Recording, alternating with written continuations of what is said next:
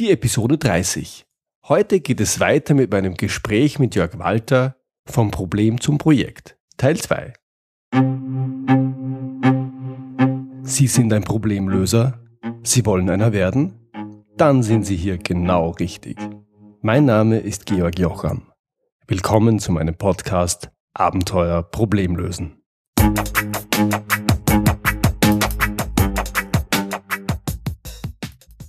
In der letzten Podcast-Episode, das war die Episode 29, gab es den ersten Teil meines Gesprächs mit Jörg Walter zu Problemen und Projekten. Hier also der zweite Teil dieses Gesprächs. Wenn wir jetzt an erfolgreiches Projektmanagement denken, aus deiner, aus deiner Sicht, aus deiner Erfahrung, wie wichtig ist es denn, einen, guten Projektmanager zu haben auf der einen Seite und demgegenüber, wie wichtig ist das Umfeld, das heißt die Unternehmenskultur äh, und wie diese Unternehmenskultur mit Projekten umgeht? Meine Beobachtung ist, dass mhm. und der Grund, warum bestimmte Unternehmen erfolgreich und immer wieder erfolgreich Projekte machen, nicht an den, also der, die Ursache nicht die guten Projektleiter sind, nicht nur, sondern dass der Schwerpunkt in der ja, Unternehmenskultur oder in der Art und Weise liegt, wie Unternehmen mit Projekten umgehen. Mhm. Das Selbstverständnis ähm, von Unternehmen ist, wie man mit Projekten umgeht. Ähm, Unternehmen, die es gewohnt sind, kooperativ zusammenzuarbeiten, die das nicht nur in Projekten tun, sondern in ihrer ganz normalen Arbeit, in denen vielleicht nicht so sehr in Abteilungen und Linienfunktionen gedacht wird, sondern ähm, mehr in ja, in, in Teams, in wir arbeiten gemeinsam an Aufgabenstellungen. Mhm. Die sind meiner Beobachtung nach erfolgreicher, wenn es darum geht, Projekte auch erfolgreich umzusetzen. Und nicht nur einmal ein erfolgreiches Projekt, sondern eben immer wieder. Mhm. Ähm, Projekte erfolgreich umzusetzen. Und das sind in der Regel auch Unternehmen, die sich Gedanken gemacht haben, wie, wie denn Projekte im Unternehmen laufen sollen. Mhm. Die sich einen Prozess überlegt haben, die, ein Projekt, die einen Prozess haben, wie es denn überhaupt zu einem Projekt kommt, die klare Kriterien für Projekte haben, ne? also einen, einen klaren Ideenprozess haben, die dann auch klare Rollenbeschreibungen haben. Was darf denn ein Projekt, mhm. Projektteammitglied, was darf ein Projektleiter, welche Rolle hat ein Auftraggeber, mhm. die sich also sehr damit auseinandergesetzt haben, wie, wie wollen wir da arbeiten, wie ist unser Produktentwicklungsprozess oder Pro Produktentstehungsprozess, wie sind unsere Rollen, welche Arbeitspakete haben wir da, wie ist unser Projektmanagement denn ausgestaltet? Ja. Und das hat ja was damit zu tun, sich zu überlegen, wie wollen wir zusammenarbeiten. Du hast gerade einen Punkt genannt, den, den ich ganz spannend finde, nämlich was darf das Projekt? Mhm. Ich kenne viele Firmen, hm, da darf das Projekt gar nichts, weil mhm. die Entscheidungen fallen in der Linie und es gibt mhm. auch keine wie soll ich, Listen, wo drauf steht, wer wofür Zeichnungsberechtigung bevollmächtigt ist für ein Projekt, sondern die gibt's nur für die Linienfunktion. Ja. Unterne jetzt, jetzt suggestiv gefragt, Unternehmen, die gut darin sind, Projekte zu abzuwickeln, haben die genau das Gleiche auch für Projekte? Ja, genau. Ja, die haben das. Ähm, wir nennen das Rollenbeschreibungen. Mhm. Und da steht drin, der Projektleiter darf bis zu einem Budget von bis ja, frei entscheiden, ohne irgendjemanden zu konsultieren. Fertig. Ja, das, das geht, also aus meiner Sicht beschreibe ich eine Rolle oder kann ich eine Rolle sehr gut mit, mit in drei Bereichen beschreiben. Das ist, wir fassen es immer zusammen als AKV, Aufgabe, Kompetenz, Verantwortlichkeit. Mhm. Ich glaube, Aufgabe ist relativ klar. Ne? Welche Arbeiten hat denn der Projektleiter? Greifen wir den doch mal raus zu erledigen. Welche Dinge muss er denn tatsächlich tun, also selber tun. Da mhm. würde für mich zum Beispiel dazu gehören, einen Projektterminplan zu erstellen. Ähm, dann ist im zweiten Schritt verknüpft man damit dann in der Regel, welche Verantwortung oder welche Verantwortlichkeit trägt denn dann diese Person, die die Rolle ausfüllt. Und ja, da kann man in einem, wenn man das sehr weit spannen möchte, könnte man sogar sagen, welche arbeitsrechtliche Verantwortung hat er denn? Okay. Die wo, tut man in der Regel nicht, aber wofür könnte ich ihn denn abmahnen, wenn er der Verantwortung nicht nachkommt? Ja, ja, ja. Und der dritte Schritt ist dann das K, die Kompetenz, wobei ich damit nicht Kompetenz im Sinne von Fähigkeit und Können meine, sondern ich meine Entscheidungskompetenz. Mhm, mh. Also was darf er denn frei entscheiden? Und da ist natürlich ein Auge drauf zu legen, dass Verantwortung und Entscheidungskompetenz zueinander passen.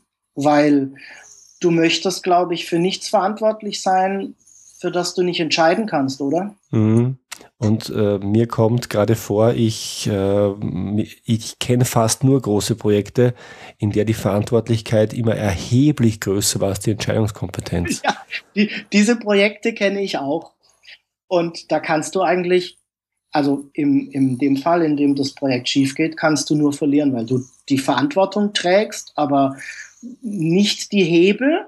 Ja hast, die Dinge so zu beeinflussen, dass du diese Verantwortung auch wirklich wahrnehmen kannst. Ja, jetzt, äh, Jörg, ich möchte dich jetzt nicht zu einer unvorsichtigen Aussage gegenüber deinen Kunden verleiten, Gott behüte, aber heißt das gleichzeitig, diejenigen Firmen, die Unternehmenskulturen haben, die projektaffin sind, die äh, können mit wenige guten Projektmanagern auch so gut, sehr gute Ergebnisse erzielen und diejenigen, die es nicht haben, die brauchen dann Spezialisten wie dich, um die Projekte zu machen und zu retten. Ist die Welt so einfach?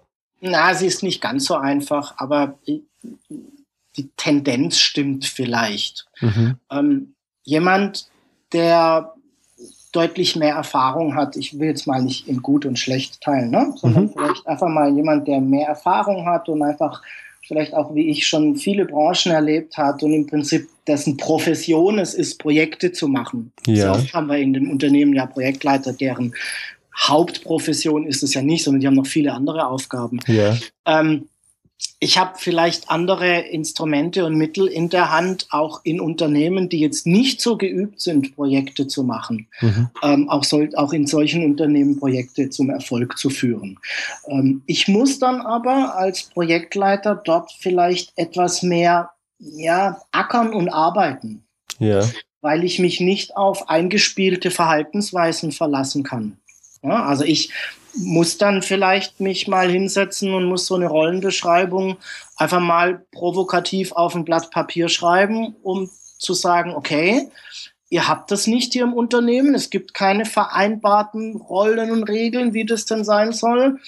Ich werfe mal was in die Mitte zur Diskussion. Was haltet ihr davon? Mhm. Also ich habe andere Tätigkeiten, andere Mehrarbeit an dieser Stelle, ähm, um bestimmte Grundlagen und Rahmenbedingungen zu schaffen, dass ich auch in solchen Unternehmen, die da eben nicht so sehr geübt sind, mhm.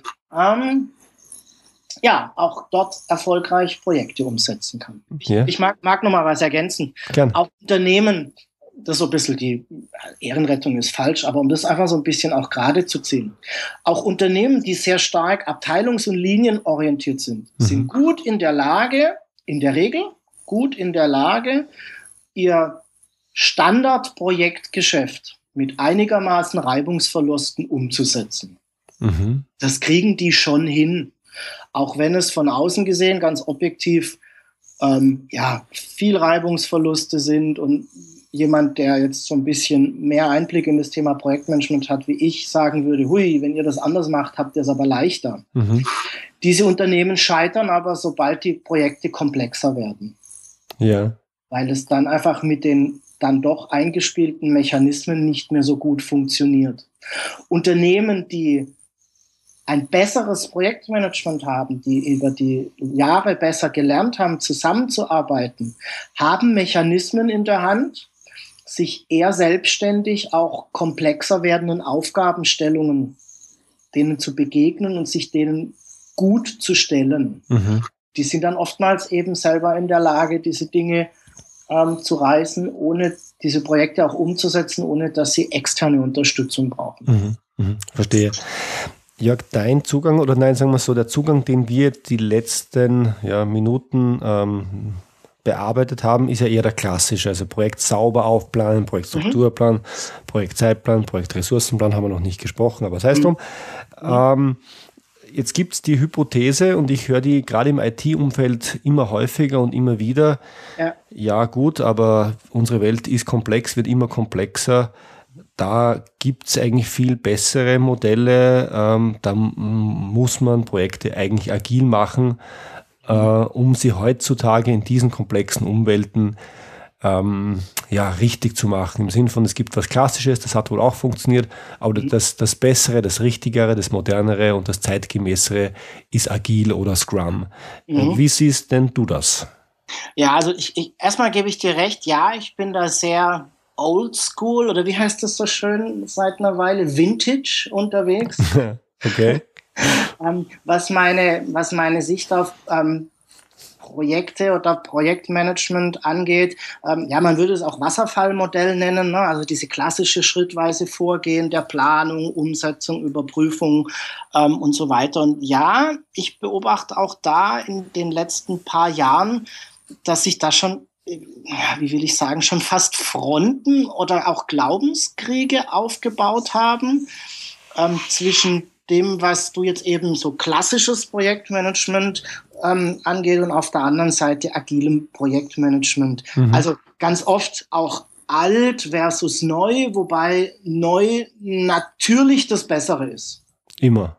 Ne? Also das ist so also die Haltung, ähm, die dahinter steckt. Und ich, ich muss gestehen, ich finde diesen Krieg total sinnlos. Ja. Ja. Weil ich, ich glaube, es hat. Gilt wohl für die meisten Kriege. Ja, da, da, auch da gebe ich dir recht. Ja?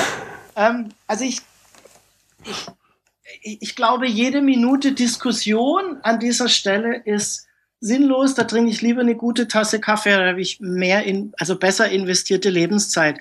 Ich mag dir auch sagen, warum. Mhm. Weil ich glaube, dass beide Sichtweisen und beide, am Ende sind es ja Vorgehensmodelle. Mhm. Ne?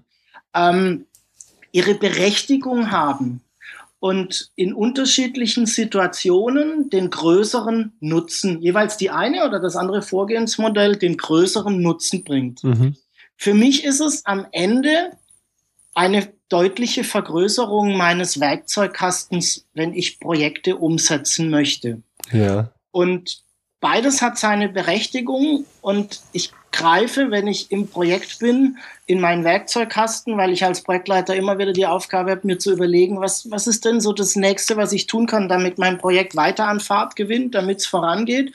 Und ich greife da rein und es ist mir egal, ob auf dieser Schublade in meinem Werkzeugkasten klassisch oder agil steht. Es mhm. muss funktionieren in diesem jeweiligen Moment. Mhm. Mhm. Und jetzt gibt es vielleicht noch mal eine Einschränkung. Ähm, dadurch, dass ich ja sehr im, ja, im Maschinenbau, im technischen Bereich und nicht so sehr im Softwarebereich ähm, unterwegs bin, liegt, glaube ich, dort eher ein Schwerpunkt der klassischen Werkzeuge. Mhm. Ich erkläre es auch gerne, warum. Ähm, wenn ich Software entwickle, dann kann ich dir eine Software hinstellen, die hat am Anfang vielleicht 60 Prozent des am Ende geplanten Funktionsumfangs. Ja. Aber die funktioniert. Ne? Also stellen wir uns mal ein Word vor, du hast dann vielleicht ein Blatt Papier, da kannst du auch schreiben, aber du kannst noch keine, keine Buchstaben fett und kursiv markieren. Das geht halt noch nicht. Aber schreiben kannst du. Ja. Und du kannst das ausliefern. Und in der nächsten in dem nächsten Release kannst du dann die Schriftart einstellen und vielleicht auch schon die Schriftgröße und kursiv geht aber immer noch nicht. Das geht erst im übernächsten Release. Mhm. Das heißt, du hast aufgrund der Struktur deines Endproduktes Software und aufgrund der Struktur deines Auslieferungskanals, nämlich Update, mhm. ähm, die Möglichkeit immer wieder quasi das Haus Stein für Stein aufzubauen. Du kannst aber quasi schon am ersten Tag drin wohnen. Und du kannst es immer testen. Du kannst auch Prototypen äh, zwischendurch testen genau. und ja, auch verwenden. Ja, und diese Prototypen sind schnell verfügbar, nahezu per Knopfdruck. Ja, ich weiß, die Softwareentwickler werden mich jetzt steinigen. Es ist ein bisschen mehr Arbeit, ist mir wohl bewusst, aber es ist mit wenig Aufwand, ist ein Prototyp verfügbar und auch mit geringen Kosten. Mhm. In dem Bereich, in dem ich zugange bin, in dem Maschinen, Maschinenkomponenten, Antriebe, Steuerungssysteme entwickelt werden, geht es eben nicht, eine Maschine auszuliefern, von der wir sagen, ja, du kannst jetzt, die kann schon das und das und das andere kann sie nicht. Das, die, diese Brocken liefern wir dir in einem halben Jahr nach. Mhm. Ich habe immer die Anforderung, das komplette Produkt zum Ende vollständig getestet auszuliefern. Ja. ja. Und da bin ich dann natürlich schon eher an dieser klassischen Vorgehensweise, wo ich eben nicht Stück für Stück das Haus bauen kann, sondern ich ziehe dort ein, wenn es fertig ist. Wenn das Dach drauf ist, die Fenster drin sind und der Laminatboden gelegt wurde. Ja, ja, verstehe. Ich habe aufgrund des Produktes auch deutlich längere Zeiträume, in denen ich Prototypen herstellen kann. Selbstverständlich haben wir auch Prototypen, die getestet werden. Da geht aber unter Umständen mal den acht bis zwölf Wochen ins Land, bis ich so einen Prototypen in der Hand habe und der kostet mich dann auch mal 10.000 Euro. Mhm. Das heißt, ich kann da nicht diese kurzen Zyklen fahren, sondern ich bin eben gezwungen, mehr oder weniger ähm, in größeren Zyklen zu denken. Mhm. Ich verstehe. Ich verstehe. Ich mag vielleicht nochmal gerade wenn wir jetzt so mit klassisch und agil diskutieren, auch aus meiner Sicht mit einem Mythos aufräumen. Klassisch heißt nämlich nicht, dass ich am Anfang das Projekt durchdenke, mir einen Plan mache und der sozusagen für alle Zeit gültig ist.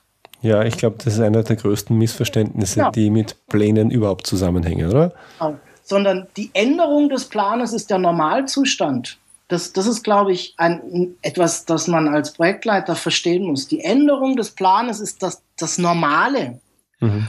Das heißt, ich überprüfe selbstverständlich in regelmäßigen zeitlichen Abständen, wie bin ich denn vorangekommen, was hat geklappt, was hat nicht geklappt. Gibt es Arbeitspakete, die dazugekommen sind, gibt es Arbeitspakete, die entfallen und ich passe dementsprechend meinen Plan an. Und da erkennst du jetzt natürlich schon einige Parallelen zu dieser agilen Vorgehensweise. Mhm. Ja? Ich, ich, muss auch ehrlich sagen, ich habe mal den Spruch gehört und er mag ein bisschen überspitzt sein, aber er trifft es nicht schlecht. Wann wird ein Plan das erste Mal geändert, wenn er das erste Mal auf die Realität trifft? Genau. Und das ist, das, das mögen die Leute, die planen nicht gerne. Ich komme selber aus dem Controlling, aber das ist, das ist die Welt, in der wir leben. Ja. Und äh, es hilft uns nichts, wenn wir die Pläne lieber haben als die Realität, weil, weil, sie, weil sie schöner und sauberer und klarer und beständiger sind. Es bringt uns nichts. Die leben müssen wir in der Realität und damit müssen wir die Pläne ändern und zwar permanent. Ja, und das ist etwas, ich, ich gebe ja hin und wieder mal Projektmanagement-Seminare, beziehungsweise habe dann auch immer mal das ein oder andere Seminar bei einem Kunden, wenn wir Projektmanagement einführen als Methode oder als Instrumentarium. Mhm. Das ist sehr oft eine der, der großen Hürden, ähm, die die Projektleiter, mit denen ich da in den Seminaren arbeite, gedanklich haben, dass sie verstehen dürfen, dass der Plan, so wie du sagst, der ist gültig für diesen Moment. Das ist ein Modell, wie es denn gehen kann, ein Modell der Zukunft. Und dass ich aber vier Tage später neue Erkenntnisse habe. Und diese neuen Erkenntnisse natürlich immer wieder Einklang oder Einzug finden in mein Modell, mhm. sprich in meinen Plan. Und das ist eine meiner immer wiederkehrenden Aufgaben als Projektleiter ist, diesen Plan mit der Realität abzugleichen und ja, in, in immer wieder umzuplanen. Das ist eine meiner Kernaufgaben, die ich da erledigen darf. Und das kann natürlich ein Stück weit frustrierend sein. Mhm. Mhm. Ja, ich, wobei meine Erfahrung an der Stelle ist, ich gebe dir recht, es kann frustrierend sein, hat aber viel mit meiner Erwartungshaltung zu tun. Wenn ich davon genau. ausgehe, dass der Plan der Plan ist und der muss halten, dann ist ja. es frustrierend. Wenn ich weiß, dass der Plan ein Modell ist, mit dem ich mich der Wirklichkeit annähere und wenn sich die Wirklichkeit ändert, dann ändere ich den Plan, ja. äh, dann ähm, gehört es einfach zum Leben mit dazu. Genau, genau so ist es. Und aber diese Erkenntnis, ähm, ich glaube, das ist eine der wesentlichen Erkenntnisse, die ich als Projektleiter oder und als Projektteam und jetzt ergänze ich noch weiter als Auftraggeber gerne haben darf. Ähm, dass es eben genauso ist, dass ich meinen Plan immer wieder an die Realität anpassen muss, weil sonst brauche ich keinen Plan. Mhm. Mhm. Jörg, ich hätte gerne noch ein Thema mit dir kurz adressiert ähm, rund um den Projektmanager. Du hast vorhin schon gesagt, dein Modell ist nicht gut oder schlecht, sondern eher erfahren und weniger erfahren. Ja. Was mich aber am Projektmanager konkret interessieren würde, deiner Erfahrung nach, wie viel muss ein Projektmanager denn fachlich drauf haben? Wie viel Industrie-Know-how braucht er, wie viel funktionales Know-how braucht er, mhm. wie viel Fachwissen ist erforderlich, damit er ein guter Projektmanager sein kann. Wie mhm. siehst du das? Mhm. Also ganz ohne eine spannende Diskussion, die wir auch immer wieder hier unter Kollegen haben. Und ich glaube, wir sind uns alle einig, ganz ohne geht es nicht. Mhm. Ich bin da vielleicht, aber andersrum, aber du musst auch kein, auf gar keinen Fall Experte sein. Ich bin da vielleicht selbst ein, ein ganz gutes Beispiel. Ja, ich habe ja eingangs gesagt, ich bin Ingenieur, ich habe Maschinenbau studiert, ich ähm, habe die große Chance und Gelegenheit gehabt, in Karlsruhe eine sehr breite ingenieurwissenschaftliche Ausbildung zu bekommen, mhm. äh, von der ich heute noch zehre. Und ich bin ja mit meinen Kunden in den unterschiedlichsten Projekten, in den unterschiedlichsten Branchen und Technologien zugange. Alle diese Projekte haben aber immer eines gemeinsam. Es geht immer um technische Produkte. Ja. Ja, ja meistens Maschinenbau, aber auch viel Automobilzuliefer, ähm, Unternehmen, auch technische Konsumgüter. Und ich verstehe natürlich als Ingenieur viele der Probleme und Fragestellungen, die meinen Teammitgliedern, die ja auch Ingenieure sind in der Regel, ne, mhm. im Projekt begegnen. Und ja, manchmal kann ich auch auf einer gewissen Ebene noch mitreden, auch an der technischen Lösungsfindung mitreden, weil ich natürlich in den vergangenen Jahren schon sehr viel, ähm, ja, auch an Erfahrung mitgenommen habe. Kann ich die Probleme selber lösen? Nein, natürlich nicht. Mhm. Dafür habe ich viel zu wenig Ahnung von den jeweiligen, ähm, von den jeweiligen Fachthemen. Aber ich glaube, dass man schon ein fundiertes Grundwissen als Fachwissen so ein Stück weit mitbringen sollte, einfach um auch zu erkennen, oder bewerten zu können, ist das, worauf wir jetzt hier gerade gestoßen haben. Ist es schwerwiegend? Ist es weniger schwerwiegend? Mhm. Und auch so ein bisschen nachvollziehen zu können, warum denn jetzt ein, ein Entwickler oder ein technischer Zeichner jetzt das vielleicht nicht in so kurzer Zeit umsetzen kann, wie mhm. man dann das jetzt ganz gerne möchte. Mhm. Ähm, wichtiger wäre mir an der Stelle, also ja, ich glaube, man braucht schon Fachwissen, Industrie-Know-how hast du es genannt. Mhm. Ähm, wichtiger wäre mir dann aber tatsächlich noch eher so Fachwissen im Bereich Projektmanagement, Teamführung, Moderation, Kommunikation, ne? also so diese, diese, dieses Methodenwissen drumrum. Mhm. Wie bringe ich Menschen zum Zusammenarbeiten und mhm. wie mache ich Problem, Probleme transparent? Wie bereite ich Dinge auf? Wie, wie führe ich Konsens herbei? Ich glaube, das ist ein größerer Schwerpunkt und an Fachwissen, den da so ein Projektleiter mitbringt. Mhm. Mhm. Äh, bestätigt auch eine Aussage, die ich schon öfter gehört habe und die ich auch bestätigen kann. Und das ist, Projekte scheitern kaum an den Inhalten, sondern fast immer nur an Menschen. Ja. Und, und das hört sich ganz komisch an und irgendwie ist es immer wieder so, dass äh, Social Engineering und die Leute an den Tisch zu bringen, ist mit das Aller, Allerwichtigste, äh, weil an den technischen Themen oder an den fachlichen Themen sind wir eigentlich nie wirklich gescheitert. Ja, also sehe ich genauso. Wir haben in, in Mitteleuropa, also ich kann jetzt für technische Projekte sprechen, so eine gute Ausbildung, so eine gute Forschungslandschaft. Ähm, wir haben, wenn wir die Experten für ein spezielles Problem nicht im Unternehmen haben, dann kriegen wir die irgendwo bei, sei es über Entwicklungspartnerschaften, über Universitätsinstitute, Hochschulen, was auch immer. Projekte scheitern nicht an der technischen Aufgabenstellung. Mhm. Und die scheitern daran, dass wir nicht in der Lage sind, zusammenzuarbeiten. Mhm. Mhm. Projektmanagement ist ja nicht ähm, die beliebteste Disziplin, zumindest aus der Sicht mancher. Mhm. Äh, ich ähm, habe schon viele, viele Unternehmen gesehen, in denen Projektmanagement als Begriff oder Projektreporting nicht besonders gut wegkommt. Häufig gibt es da umfangreiche Tools, die zu befüllen sind. Da hat dann keiner Lust dazu und Zeit sowieso nicht. Mhm. Dann weiß auch kein Mensch, was mit den eingegebenen Daten passieren soll. Das reduziert die Lust dann noch ein bisschen weiter. Und was es auf der Toolseite gibt, das findet man meist auch äh, in Menschenform, also Mitarbeiter, die solche Daten erheben, die Fragen an Projekte stellen, ohne dass klar wäre, wofür sie die, die Information eigentlich brauchen. Äh, als Begriff verwende ich dafür oder habe ich mal gehört, das ist der Overhead vom Overhead vom Overhead. Ähm, hast du dazu auch eine Wahrnehmung? Ja, also mir geht es da sehr ähnlich wie, wie dir. Ich habe ein Teil meines Geschäftes besteht ja darin, gemeinsam mit Unternehmen, ja, wenn ich der Oberbegriff wäre, Projektmanagement einzuführen. Also. Ähm, Vereinbarungen zu treffen, wie, dem, wie denn im Unternehmen Projekte gemacht werden sollen, Prozesse zu entwickeln. Wir hatten es vorhin über Rollenbeschreibungen, mhm. aber dann auch später Instrumentarium einzuführen. Sehr oft werde ich, wenn ich so einen Erstkontakt mit so einem Unternehmen habe, damit ähm, begrüßt, dass man sagt, ja, wir wollen jetzt Projektmanagement einführen. Wir haben uns für diese und jene Software entschieden. Super. Ja. Und ähm, das ist aber, und das ist das, was du, glaube ich, antriggerst. Ich glaube, das hat, das könnte nicht weiter von Projektmanagement fern sein. Ja. Projektmanagement hat etwas damit zu tun, einen gemeinsam vereinbarten Weg zu finden, wie wir solche Vorhaben angehen und abwickeln wollen. Ja. Und Software und Administration dazu kann hilfreich sein, weil sie bestimmte Dinge dann effizient macht, Prozesse, Vorgehensweisen effizient macht, aber sie kann nie aus meiner Sicht der Ausgangspunkt sein.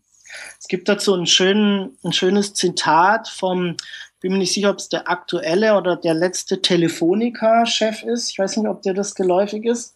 Ich glaube, ich äh, weiß, was jetzt kommt. Sag's.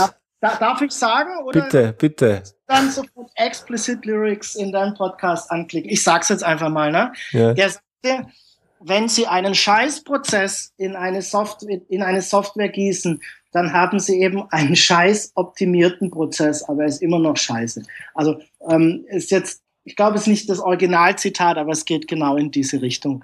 Also es, es wird nicht besser, nur weil ich Vorgehensweisen in Software packe, ja. sondern ich glaube, der wesentliche Punkt, wenn ein Unternehmen sich mit Projektmanagement beschäftigt, sollte damit da sein, sich zu überlegen, Wer ist beteiligt? Wie wollen wir gemeinsam vorgehen? Wie ist eine standardisierte Vorgehensweise? Das halte ich für sehr wichtig, weil das sorgt für, durchaus für Effizienz. Ja. Nicht, dass jedes Projekt sich aufs Neue überlegt, welche Phasen und welche Meilensteine es hat, sondern da gibt es natürlich gewisse Standards, die man einhalten kann. Wenn ich das, welche, welche Rollen habe ich, welche Kompetenzen gestehe ich meinem Projektleiter zu, was darf ein Projekt, was darf es nicht, yeah. Zusammenspiel mit der Linienorganisation, die ich ja immer im Unternehmen habe und die auch notwendig ist. Und wenn ich das alles geregelt habe und wenn ich das eingeübt habe und wenn das funktioniert, und da gehen von dem ersten bis zum zweiten Zeitpunkt gut mal zwei bis drei Jahre ins Land, mhm. dann kann ich mir überlegen, wie ich das Ganze in Software institutionalisiere. Mhm. Und Projektadministration, also wenn ich Tools befülle oder Menschen, die da so administrativ tätig sind, Fragen beantworte. Ich glaube, jede, jede Frage sollte immer daran ausgerichtet sein, unterstützt es das Projekt? Mhm. Also macht es das Projektleben ähm, ein wenig leichter. Und ja, auch nochmal wichtig an der Stelle, ich habe als Projektleiter eine Berichtspflicht. Mhm. Ich bin verpflichtet, meinem Auftraggeber oder meinem Unternehmen, meinem Abteilungsleiter, wie auch immer das strukturiert ist, ich bin verpflichtet zu berichten, wie ich vorgehe, wo ich gerade stehe, was gut und was schlecht läuft und welche Entscheidungen ich brauche. Das ist meine Pflicht. Mhm. Und wenn ich jetzt solche Reporting-Tools ähm, befülle, einmal im Monat, einmal im Quartal, wann auch immer, dann sollte es mich auch bitte bei dieser Pflicht unterstützen. Mhm. Und es sollte mir etwas leichter machen, dieser Pflicht nachzukommen. Das ist, glaube ich, meine Anforderung, wenn ich an solche, wenn ich über solche Software-Tools und Reporting-Tools nachdenke. Wenn es das tut, dann dient es der Sache. Mhm. Mhm. Ansonsten ist es, glaube ich, eher kontraproduktiv. Mhm. Bin ich deiner Meinung, bin ich voll deiner Meinung. Jörg, zum Abschluss, für unsere Hörer, die sich jetzt denken, lang zugehört. Zum Abschluss vielleicht noch drei knackige Tipps vom Experten rund um das Thema Projektmanagement. Hast du was für uns? Ja, klar. Also erstens das, was ich eben schon mal gesagt habe, Projektmanagement denkt dran, es geht um Transparenz und Organisation und Kommunikation und eben nicht um das stiere Ausfüllen von irgendwelchen Excel-Tabellen und Software-Tools. Mhm. Das ist also das Erste. Das Zweite ist, aus meiner Sicht, okay ist, was funktioniert. Okay. Also egal in welchem Buch es steht, ob es agil, Scrum, klassisch, völlig egal, solange es in deinem Projekt einen Nutzen bringt, ist es okay. Mhm. Wir als Projektleiter haben immer die Aufgabe zu suchen, was den größten Nutzen bringt. Und ja, der letzte Tipp, so, das ist so eher, glaube ich, so eine ganz persönliche Sache von mir. Struktur ist an der Stelle das halbe Leben und ja, wahrscheinlich die andere Hälfte auch noch. Also zweimal, zweimal ein halbes Leben für die Mathematiker unter uns, die können damit jetzt was anfangen und das zu Ende rechnen. Genau. ich glaube, das ist eher so eine, ähm, eine, so eine ganz persönliche Sache. Wenn ich eine gute Struktur habe, dann finden sich alle darin wieder. Das gibt Halt und ich kann mich auf die wesentlichen Problemchen in meinem in meinem Projekt ähm, kümmern und fokussieren und muss mich nicht immer noch mit einer fehlenden Struktur auseinandersetzen. Ja, ja, sehe ich ganz ähnlich. Jörg, wenn unsere Hörer jetzt noch mehr über dich und deine Arbeit, Arbeit erfahren wollen, wo und wie können sie sich informieren und wie können sie vielleicht sogar mit dir persönlich in Kontakt treten? Also erstmal darf mich natürlich gerne jeder in meinem Büro in Pforzheim in Baden-Württemberg ähm, besuchen. Vorher eine E-Mail wäre super, dann bin ich nämlich tatsächlich auch da. Ähm, aber ich glaube, immer anzutreffen bin ich natürlich im Internet. Ähm, ich habe auch im Internet, ähnlich wie du, einen Podcast, da geht es um eine Themenseite, da geht es um Projektmanagement in technischen Projekten, Projektmanagement im Maschinenbau. Ähm, der ist zu finden unter www.projektmanagement-maschinenbau.de. Ähm, Und auf iTunes? Und selbstverständlich ähm, auch bei iTunes. Ne? Einfach Projektmanagement eingeben und dann bin ich, glaube ich, schon unter den Top 1, 2, 3 Treffern. Ähm, ich habe vielleicht noch ein, ein, kleines Schmankerl sozusagen für deine Hörer, wenn ich darf. Super, sehr gern. Ja, ich habe nämlich neben der Podcast-Seite bin ich gerade dabei, eine Online-Bibliothek ähm, rund ums Projektmanagement ins Netz zu stellen. Da finden die Hörer ja Vorlagen, Anleitungen, Checklisten rund um ja Strukturierung, Terminplanung eines Projektes, viele der Dinge, die wir heute auch gemeinsam besprochen haben. Ich habe das so als kleines Starterpaket zusammengepackt und das gibt's natürlich auch alles kostenlos. Und wer da Interesse hat, darf sich gerne das Paket dort von der Internetseite runterladen. Ähm, der Einstieg dazu liegt unter www.projektmanagement-maschinenbau.de slash Abenteuer-Problemlösen. Perfekt. einfach E-Mail-Adresse eingeben, dann bekommst du Zugangsdaten und ähm, da kriegen deine Hörer dann, ja, können sich runterladen, anschauen. Gibt es auch das eine oder andere Erklärbär-Video. Ähm, ja, mit, dir, mit dir als Vortragendem? Mit mir als Vortragendem, genau. Ganz super. Dann sage ich vielen herzlichen Dank. Die Informationen kommen natürlich alle in die Show Notes, damit man sich Sehr das gerne. jetzt nicht beim Podcast hören, beim Autofahren äh, schnell mitschreiben muss. Also alle Informationen gibt es wie immer in den Show Notes. Auf keinen Fall mitschreiben. Auf gar keinen Fall. Ähm, Jörg, ich bedanke mich ganz herzlich für, ich möchte gar nicht, ich glaube, das war kein Interview, ich glaube, das war ein entspanntes äh, Kollegengespräch zum Thema Projektmanagement. Hat mir großen Spaß gemacht. Vielen herzlichen ja, Dank. Mir auch. Georg, vielen Dank, dass ich hier sein durfte. Ich habe ehrlich gesagt jetzt gar nicht auf die Uhr geguckt, aber ich glaube, wir haben ganz schön viel Zeit verplaudert. Ähm, hat viel Spaß gemacht. Danke dir. Danke dir. Servus. Soweit mein Gespräch mit Jörg Walter. Das war's für heute. Ich freue mich, wenn Sie beim nächsten Mal wieder dabei sind. Wenn Sie Fragen an mich haben, dann schicken Sie mir bitte ein Mail an feedback at abenteuer-problemlösen.com oder kontaktieren Sie mich direkt über meine Website. Und wenn Ihnen diese Episode gefallen hat, dann freue ich mich wirklich über Ihre ehrliche Bewertung auf iTunes. Danke fürs Zuhören. Bis zum nächsten Mal. Liebe Grüße aus dem schönen Wien, Ihr Georg Jocham.